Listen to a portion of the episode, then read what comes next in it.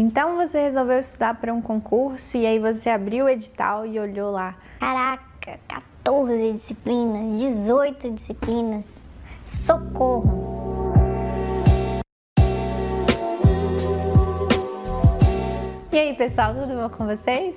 Meu nome é Laura Morim, sejam muito bem-vindos ao meu canal.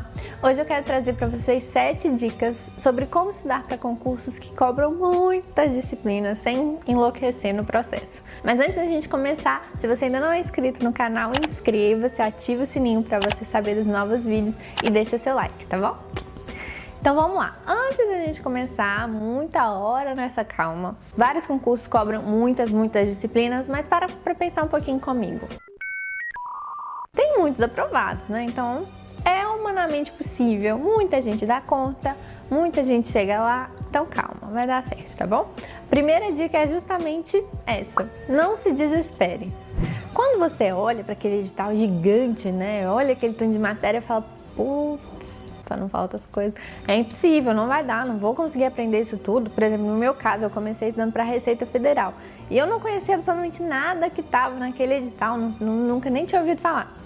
E deu certo no final das contas, né? Fui aprovada, acho que de Santa Catarina foram quase que 18 disciplinas também, enfim. A primeira dica é justamente essa: não se desespere. Muita gente começa, é, para não dizer todo mundo, né? Do zero, vai aos poucos e vai conseguir, vai passar. Tem aprovado é porque é possível.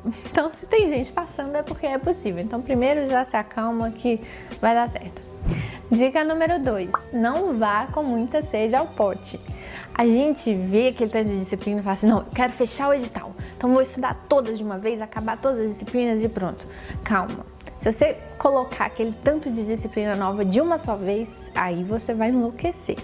Então a dica número 2 é: vá de pouco em pouco. Então começa lá com quatro ou cinco disciplinas, a depender da carga horária que você tem.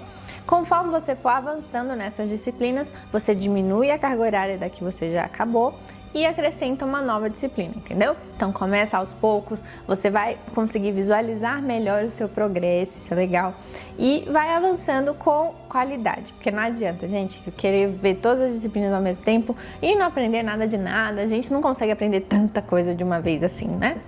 Dica número 3: use um ciclo de estudos. Eu tenho um vídeo aqui no canal, vou colocar para vocês, no qual eu ensino como montar um ciclo de estudos. Porque quando a gente tem muitas disciplinas, a gente tem que se organizar de modo que a gente sempre esteja em contato com elas. Porque se você ficar muito tempo sem ver uma disciplina, você vai se esquecendo, infelizmente, né? Não adianta você estudar direito constitucional todo em janeiro e só lá em dezembro falar, não, vamos ver como é que tá o direito constitucional. Você já não vai lembrar bulhufas.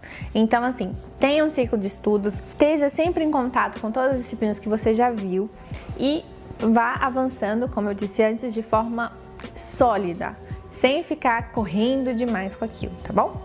E aí vem a dica 4, que tá um pouquinho relacionada com a dica anterior, que é, uma vez que uma matéria entrou no seu ciclo, uma vez que você já estudou aquela disciplina, ela nunca mais sai tá bom? Eu falo disso também no outro vídeo, mas eu resolvi frisar isso aqui.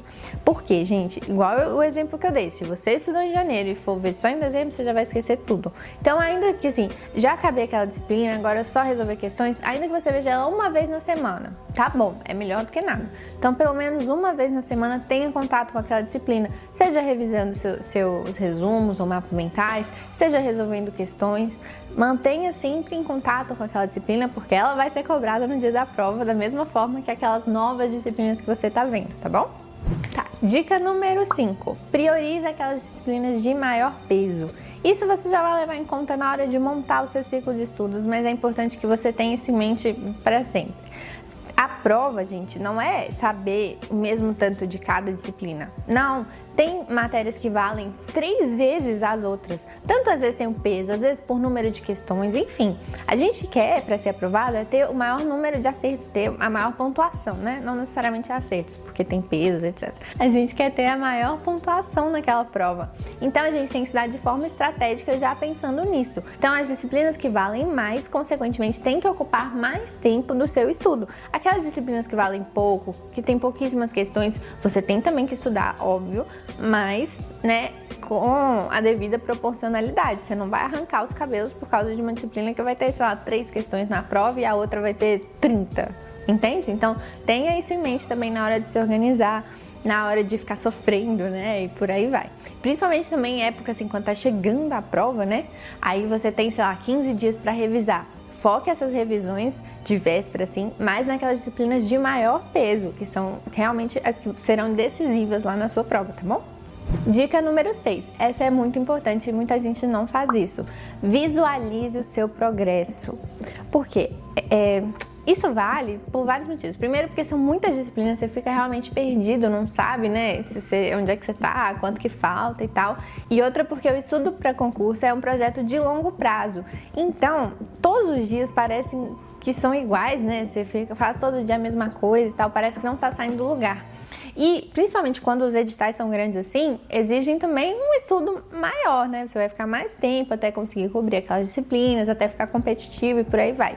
Então a gente tem que ter um jeito de, de nos manter assim motivados. Você tem que conseguir ver que você está avançando, que você está no caminho certo e por aí vai. Por isso é importante, às vezes, faz uma, uma, uma tabelinha simples, uma planilhinha simples, assim, com o nome de cada disciplina e aula. Um, dois, três, quatro. Aí você vai marcando, tipo, já vi, já vi, já vi, já vi, já vi, acabou já vi, já vi, já vi, já vi, acabou. Faz assim para você bater o olho e ver, olha, que legal. É, sei lá, mês passado tava assim, pode até te fazer tirar uma foto, né, uma vez por mês e comparar. Mês passado eu tava aqui no inicinho, agora eu já avancei esse tanto, então vamos lá, estamos no caminho certo. Isso é muito, muito legal, tá bom? Vale a pena fazer. E por último, a dica número 7, também um pouquinho relacionada com a dica anterior, que é tenha paciência.